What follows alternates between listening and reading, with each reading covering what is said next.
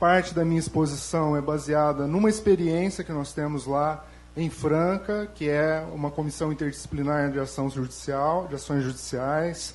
Essa comissão só foi à frente também pelo idealismo dessas duas profissionais, grandes profissionais que estão aqui, são pessoas ligadas à FAEPA, que ajudam a gerenciar a farmácia de alto custo de Franca.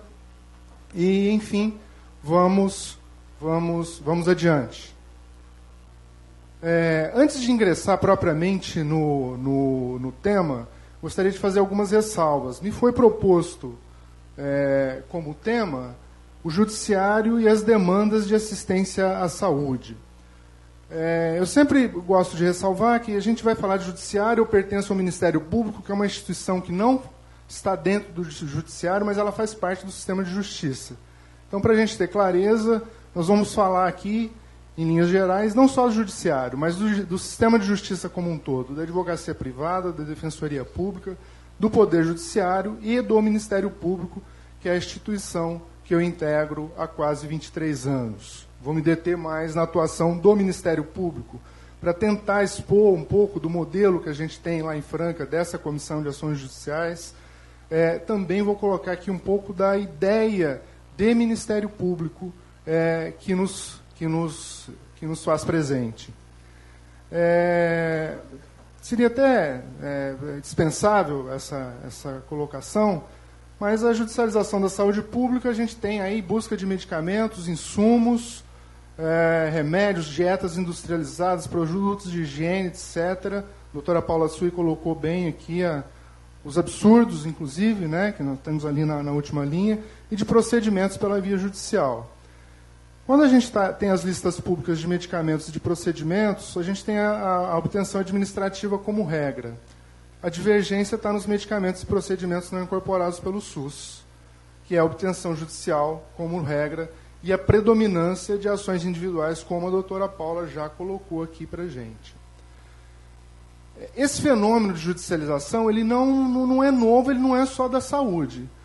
O Werneck Viana, numa obra Ensaio sobre Política, Direito e Sociedade, ele coloca muito bem que com o fenômeno do welfare state, é, você acabou deslocando esses debates sobre esse acesso, essa adjudicação de, de direitos, para o Poder Judiciário. Se lá no início, quando a gente tinha a discussão do welfare, você tinha esses embates na sociedade civil, uma luta para tem o direito, não tem, incorpora, não incorpora.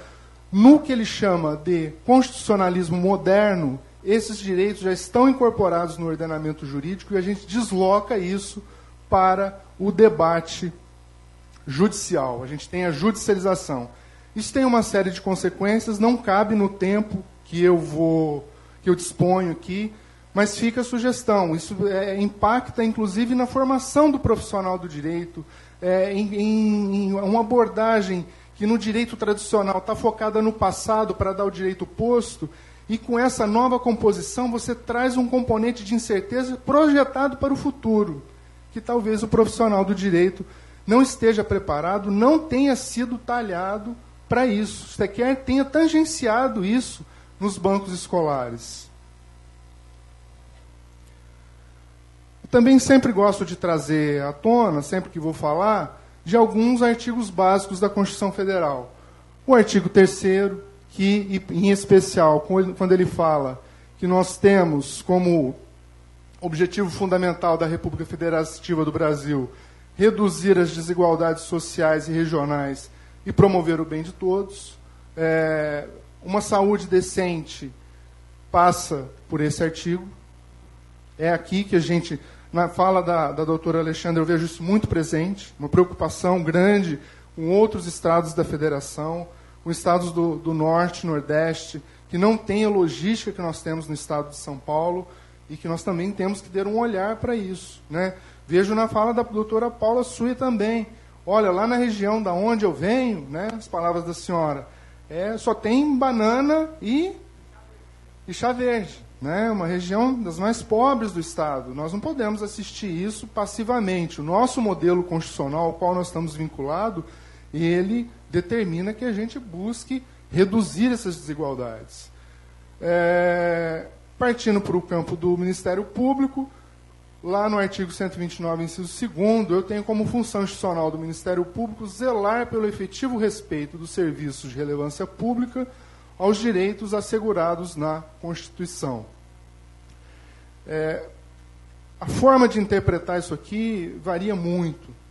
É, eu tenho falado muito que muitas vezes é, a pessoa, o profissional do direito, querendo promover esse objetivo fundamental da República Federativa do Brasil, ele dá uma canetada para é, o fornecimento de um medicamento, por exemplo, que custa milhões de dólares, achando que ele está salvando uma vida, e muitas vezes nem aquela ele está salvando, é, só que por trás daquilo ele está privando do acesso de muitas pessoas. Então aquilo ali é uma via de mão dupla e é preciso uma análise crítica é, do que significa isso, efetivo respeito aos serviços de relevância pública, notadamente o da saúde, que a gente trata aqui, está é, estipulado lá no artigo 196, saúde é direito de todos e dever do Estado que age por meio de políticas públicas. Ingressando agora, propriamente dito, no, no, no Ministério Público, é, rapidamente eu vou tentar trazer para vocês aqui é, o que, que, inspira esse tipo de atuação, que depois eu exporei na, na sequência da nossa Comissão de Ações Judiciais. É, hoje nós temos dois modelos de atuação é, institucional muito claros. Isso aqui é teoria do Marcelo Pedroso Goulart, promotor de justiça aqui em Ribeirão Preto, conhecido da maioria de vocês, e hoje conhecida no Brasil inteiro, difundida no Brasil inteiro. Nós temos um Ministério Público demandista e um Ministério Público resolutivo. No Ministério Público demandista, a gente tem o protagonismo do processo judicial, o inquérito civil como instrumento de coletas de provas só para juizamento da ação civil pública, e a solução do conflito ela sempre passa pelo Poder Judiciário via ação civil pública. ação civil pública é a regra. No modelo resolutivo, esse idealizado é, a partir do modelo constitucional de 88, nós temos a autonomia funcional do Ministério Público na solução diretas das questões sociais.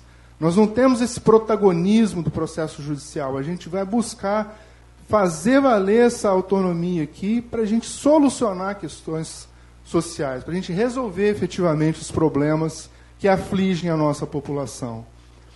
O, o, inquérito civil é um instrumento de solução de casos e não um mero instrumento de coleta de provas.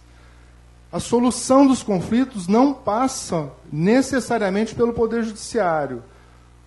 Nós nos valeremos do ajustamento de conduta e outras formas de composição que atendam o interesse social. A ação civil pública é exceção.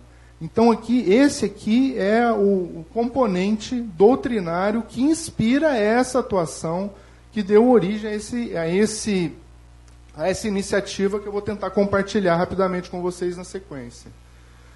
É, o Ministério Público não pode ficar reduzido a uma atuação exclusivamente processual e demandista, que é anacrônica, ela não está de acordo com o modelo constitucional de 88. Ele deve assumir o seu papel de agente político, articulador e indutor de políticas públicas. E, nesse contexto, as atividades sócio-mediadoras, em busca de formação de consensos mínimos emancipadores, que contribuem para implementar o modelo constitucional, elas surgem com uma grande importância. Dentro dessa, dessa atividade sócio-mediadora do Ministério Público, a gente vê a importância de unir o conhecimento científico, essa parceria, essa interface com a academia é muito importante. Investigação profunda da realidade. Não dá para o profissional, seja ele qual for, ficar pautando a sua atuação pelo senso comum. Infelizmente, nos meios jurídicos, isso é muito recorrente. Você vê profissional pautar a sua atuação no senso comum e não em evidência científica e não em evidência de efetividade. A importância do planejamento estratégico.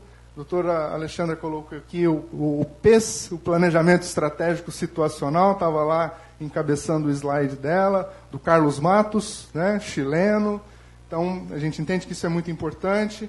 Racionalidade do sistema. Isso aqui na área da saúde é essencial. O nosso sistema é muito irracional na hora que a gente vê o resultado final de dentro da judicialização.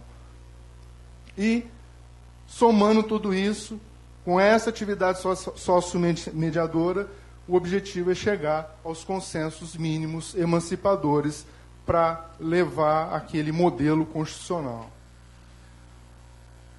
Bom, me propus aqui a compartilhar com vocês um pouco dessa experiência que a gente tem lá no âmbito do Departamento Regional de Saúde de Franca, mais especificamente na comarca de Franca. A gente intitula ele Comissão Interdisciplinar de Ações Judiciais. Eu pus projeto aqui entre aspas, porque na realidade ele não surgiu do jeito que a gente idealiza hoje numa promotoria de justiça de projeto de atuação, que é um, algo feito com diagnóstico, com agenda, com propostas, projetando para o futuro, com formas de, de checagem, se deu certo, se deu errado, com prestação de contas. Isso foi ele foi meio que consolidando aos poucos. Ele não surgiu como um projeto elaborado, escrito. Nós fomos articulando algumas ações verbalmente, algumas reuniões na promotoria e fomos consolidando aos poucos esse projeto de intervenção. Em resumo, sob a liderança do Ministério Público, provocado por um grupo de gestores e agentes administrativos municipais, com participação da Defensoria Pública, do Departamento Regional de Saúde, formou-se a Comissão Interdisciplinar de Ação Judicial. É engraçado, é, é, tem uma historinha a respeito da, da, do surgimento da nossa comissão. É, eu estava numa noite, lá, aquela, aqueles dias que a gente está esgotado, e me vem uma provocação de uma agente administrativa lá da, da, da Secretaria Municipal de Saúde na rede social do Facebook, mostrando que é, ela me, me, marcou numa matéria daquelas fraudes, uma daquelas tantas que a senhora mostrou que ela me marcou.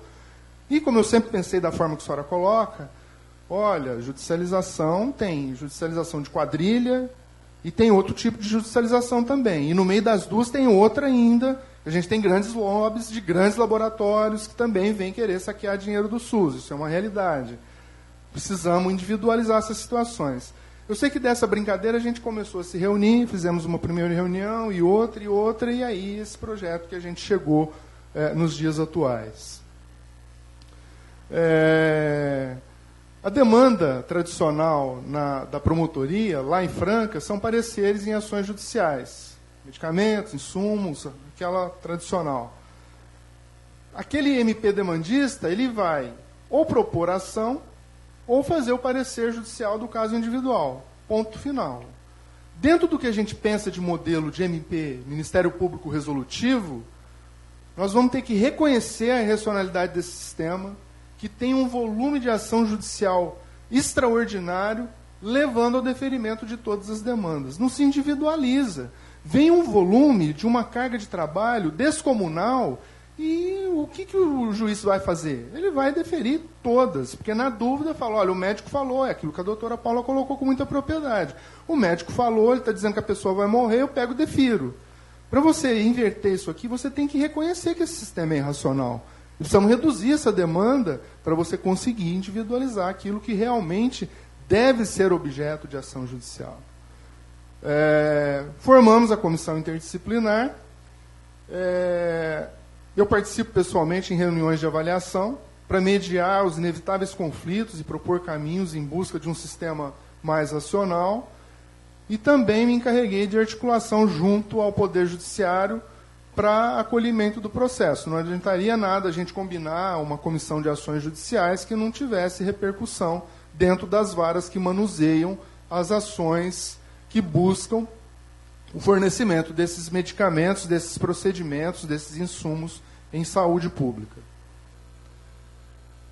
Dois eixos de atuação. É, um projeto piloto junto à Defensoria Pública, focado na redução da judicialização e no atendimento administrativo das demandas. Isso ocorreu, teve início no último trimestre de 2016. O que nós pactuamos com a Defensoria? Antes do defensor ajuizar a ação, ele submete é, o caso à apreciação dessa comissão interdisciplinar, que vai dar um parecer técnico com base nas evidências científicas, que servirá de base para o defensor inicialmente para ele ver se ele ajuiza ou não a ação, se ele entra ou não com o processo. E se ele tomar essa decisão, necessariamente ele vai instruir a ação e o processo dele com o parecer para que sirva também de subsídio para o juiz decidir se ele dá ou não a tutela de urgência e norteia o juiz também nos atos subsequentes do processo. O segundo eixo, que ele se deu no segundo semestre de 2017, nós ampliamos para atingir as ações propostas pelo, pelos advogados privados. Foi onde nós fizemos um prévio convencimento dos juízes para que eles encaminhassem os casos para a comissão antes da decisão da tutela de urgência. Então, hoje, se um advogado privado entrar com uma ação para pedir um medicamento, uma cirurgia, uma dieta, primeiro passo, o juiz vai dar um despacho, encaminhe para a comissão de ações judiciais. Existe um prazo para essa comissão é, fazer essa análise, normalmente de 15 dias. A gente tem uma combinação lá de uma regra de exceção em casos graves para ver sinalização e isso tramitar mais rapidamente para a parte não ficar assistida e tem funcionado razoavelmente. Parcerias estratégicas. Secretaria Municipal de Saúde, Departamento Regional de Saúde, Defensoria Pública Estadual, Poder Judiciário Estadual e as duas procuradorias jurídicas do município e do estado. Coloquei aqui que são parcerias secundárias, porque sob o nosso olhar, que estamos lá desde o começo, dentro dessa comissão, ainda poderia haver um engajamento um pouco mais efetivo das duas procuradorias. É, a gente vê várias demandas que passam necessariamente pela procuradoria jurídica, pelas procuradorias jurídicas, e às vezes a gente fica lá com uma dificuldade de encaminhamento. O objetivo geral é reduzir os objetivos, né? Reduzir a judicialização, induzir o uso racional dos limitados recursos orçamentários disponíveis, conferir maior racionalidade ao sistema, coibir ações criminosas de quadrilhas especializadas, agilizar o atendimento de demandas por saúde, os fluxos administrativos eles são muito mais eficientes do que a tramitação judicial. O judiciário não está preparado para manusear essas demandas. Ora ele dá prazo de 24 horas num negócio que é inviável, ora ele dá um prazo maior, não tem conhecimento técnico disso. Se a gente conseguir privilegiar os fluxos administrativos, a gente vai assistir, sem a menor sombra de dúvidas, melhor a população que realmente é usuária e dependente do SUS. Dificuldades que a gente encontrou durante todo esse caminho aí, isso aí já vão dois anos praticamente que a gente tem essa experiência da Comissão de Ações Judiciais.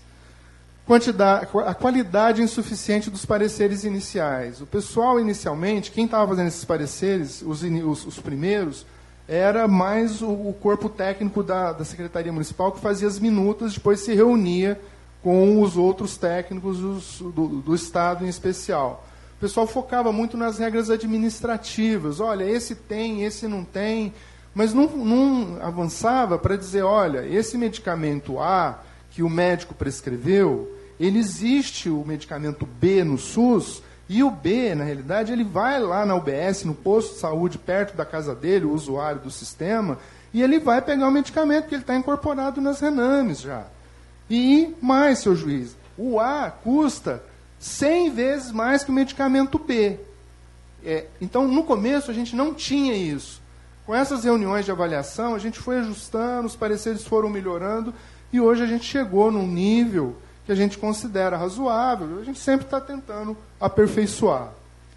É, no âmbito da defensoria pública, os defensores narram que eles tiveram dificuldades para formar consensos, porque na realidade o que, que eles tinham? Um cenário em que a quase a totalidade das ações que eles promoviam contava com a tutela de urgência. A gente criou um complicador para eles, para manusear essa fase pré-processual, de tramitar essa documentação para obter o parecer, e mesmo diante do, ju do juiz depois, que algumas ações eles entendiam que eram pertinentes, instruíam com o parecer contrário da Comissão de Ações Judiciais, o juiz acompanhava o parecer da comissão. Ele não ia necessariamente, não vai até hoje, necessariamente pela prescrição do médico, do usuário do sistema. Então lá eles tiveram dificuldade em, em, em construir esse consenso. O defensor que mais vai nas nossas reuniões diz que ouvia muito, olha, time que está ganhando não se mexe, está ficando louco, né? O negócio está dando certo, a gente está tendo 100% de é, da totalidade de atendimento das demandas que a gente propõe, você vem querer criar um complicador? E houve todo um trabalho de convencimento, é uma pessoa muito conscienciosa, parceiro, tem essa visão republicana que tão reclamada corretamente pela doutora Paula Sui. E aí, é, o que a gente diz é o seguinte, nós precisamos ter uma, um olhar para o sistema, porque se a gente for ter um olhar é, míope, só para o atendimento daquela pessoa individualizada, a gente quebra o sistema e nós vamos ficar sem o SUS. E é isso que não pode acontecer. Não dá para ter essa visão atomizada só naquilo que está na sua frente. Tem que ter uma visão sistemática. Nós somos responsáveis também pela saúde do SUS. Eu brinco com o pessoal que o SUS é um sujeito muito musculoso, mas que se o tanto da carga que a gente coloca em cima dele, vai dar, ter uma hora que ele não vai dar conta. Nós precisamos dar uma aliviada para que seja uma, uma carga suportável e para que o sistema seja sustentável. Isso é responsabilidade da gente também. É, uma dificuldade foi a rotatividade dos agentes administrativos municipais. A oposição ganhou a eleição, trocou um monte de gente, a gente teve uma dificuldade também, mas conseguimos superar isso. Escassez de mão de obra qualificada para a segunda fase é, do projeto, para atender as ações propostas dos advogados, e aí as nossas duas amigas sentadas aqui na segunda fileira foram essenciais de colocar um trabalho aí voluntário, de entender a importância e de emprestar o conhecimento delas, delas para a gente levar isso adiante. A gente tinha a existência de um cronograma e um planejamento da Secretaria Estadual diferente. Eu lembro da doutora Paula Sui ir à Franca e falar do acesso a SUS, nós tivemos também que convencê-lo, nós ficamos um tempo ali, estende, não estende e tal. Felizmente ela se convenceu e hoje acho que ela se convenceu mais ainda que a gente estava certo. Né? É, o descumprimento de protocolos administrativos, dispensação de medicamentos de alto custo por parte da Secretaria Estadual. Isso não foi tocado, esse assunto aqui ainda. Eu tenho que trazer à tona. Boa parte da judicialização são atrasos da farmácia de alto custo, não é sempre que os medicamentos estão disponíveis. Eu continuo vendo isso, doutor? Apesar de a gente ter ido lá colocado. É, tá aqui na sequência, um dos pontos positivos é o reconhecimento da Secretaria Estadual para o nosso projeto, mas eu continuo vendo ações que são fomentadas por atrasos. Eu sei que não é por deficiência da, das nossas colegas, elas são muito eficientes. Sei que tem aí dificuldades outras de financiamento, de logística, no âmbito da Secretaria Estadual. Isso também fomenta a judicialização, isso também desvirtua o sistema.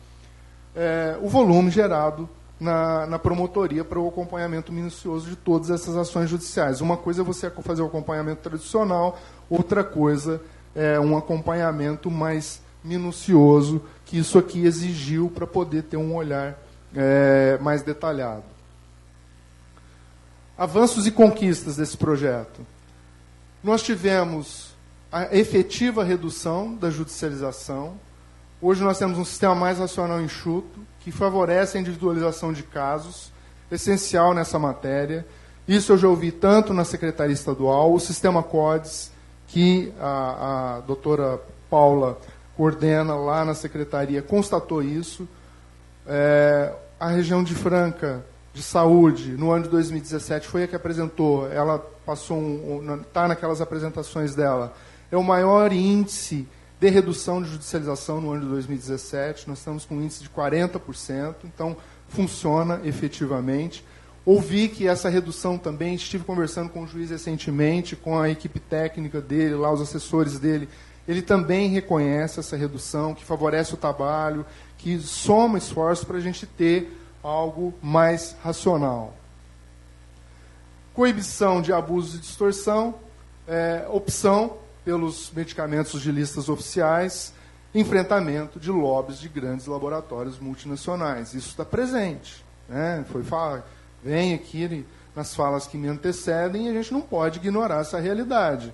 É, eu, sou, eu sou o promotor de justiça que zela pela saúde pública ou pelo interesse privado de alguns grandes laboratórios multinacionais? Tem que ter essa análise crítica. E a gente tenta fazer isso.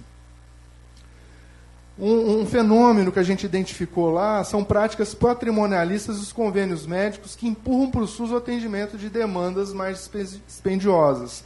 Eu tenho visto muita ação judicial de medicamento oncológico que eu tenho disposição legal expressa, que está no regramento da ANS de forma expressa também, que é incumbência do plano de saúde, e isso sendo objeto de ações judiciais. Tenho feito um movimento contrário é, a respeito disso. Tenho ganhado umas, outras o juiz tem vacilado, mas ainda está muito no começo para fazer uma análise mais global.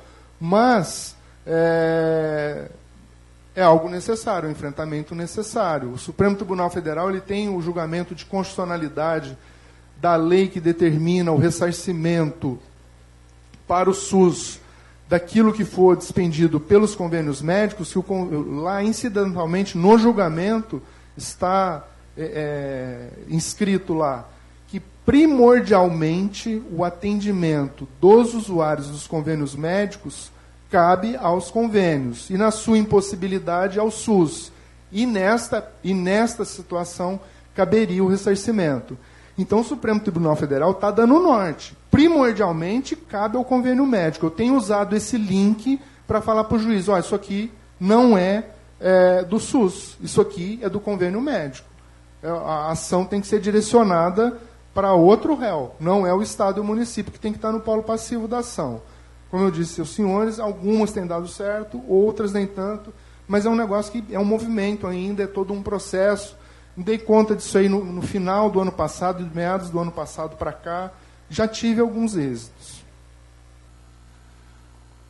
É, tivemos a superação da, da, da, perspectiva meramente demandista, que, sob a aparência de dar acesso às ações de saúde, na realidade, muitas vezes eu estou defendendo interesses de grandes laboratórios. Com isso tudo, a gente é, quer acreditar que contribui para uma sociedade mais livre, justa e solidária, reduzindo as desigualdades e promovendo o bem de todos, o artigo 3 que a gente viu lá da Constituição Federal. Vou me permitir mais dois. Está finalizando já.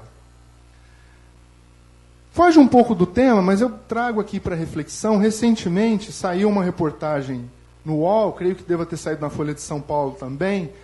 Larissa Baroni, ela destaca seis programas de saúde pública do Brasil que são referência no mundo são esses aqui: Programa de Saúde da Família, Programa de Vacinação, Controle de HIV/AIDS, Transplantes, Tratamento contra hepatite C e Controle do Tabagismo. O SUS, o SUS do Brasil, esse que a gente vira e mexe vê sendo objeto de pancadaria. Todo mundo, uma, uma uma campanha difamatória contra o SUS. Claro que o SUS tem deficiência, claro que a gente precisa aperfeiçoar, mas nós também precisamos ter um pouco de orgulho próprio. Isso aqui é referência lá da Organização Mundial de Saúde, são programas do SUS brasileiro. Né? Quando, eu vou, quando eu falo disso, não, não, não, não tem como não deixar de contar. Eu sou de família de origem da roça, minha família é de Batatais. Meu avô tinha um pequeno sítio que meu pai e meus tios tocavam em regime de economia familiar. Gente pobre, que sobrevivia com extrema dificuldade. O meu pai conta que quando ficava doente, na época dele, se não tivesse grana, estava morto. Hoje a gente tem o SUS, nós precisamos reconhecer isso, sabe? Para elevar um pouco a nossa autoestima e trabalhar e zelar por esse sujeito musculoso, para que ele continue cada vez mais musculoso, para poder atender a população que realmente necessita dele. Para finalizar, eu trago aqui um, um, um trecho de um poema do, do, Álvaro de Campos, Tabacaria. Álvaro de Campos é um dos heterônimos do poeta português Fernando Pessoa. Não sou nada, nunca serei nada. Não posso querer ser nada. A parte disso, tenho em mim todos os sonhos do mundo. Acho que esse é o norte que tem que guiar a nossa atuação. Obrigado, meus contatos estão aí, fico à disposição.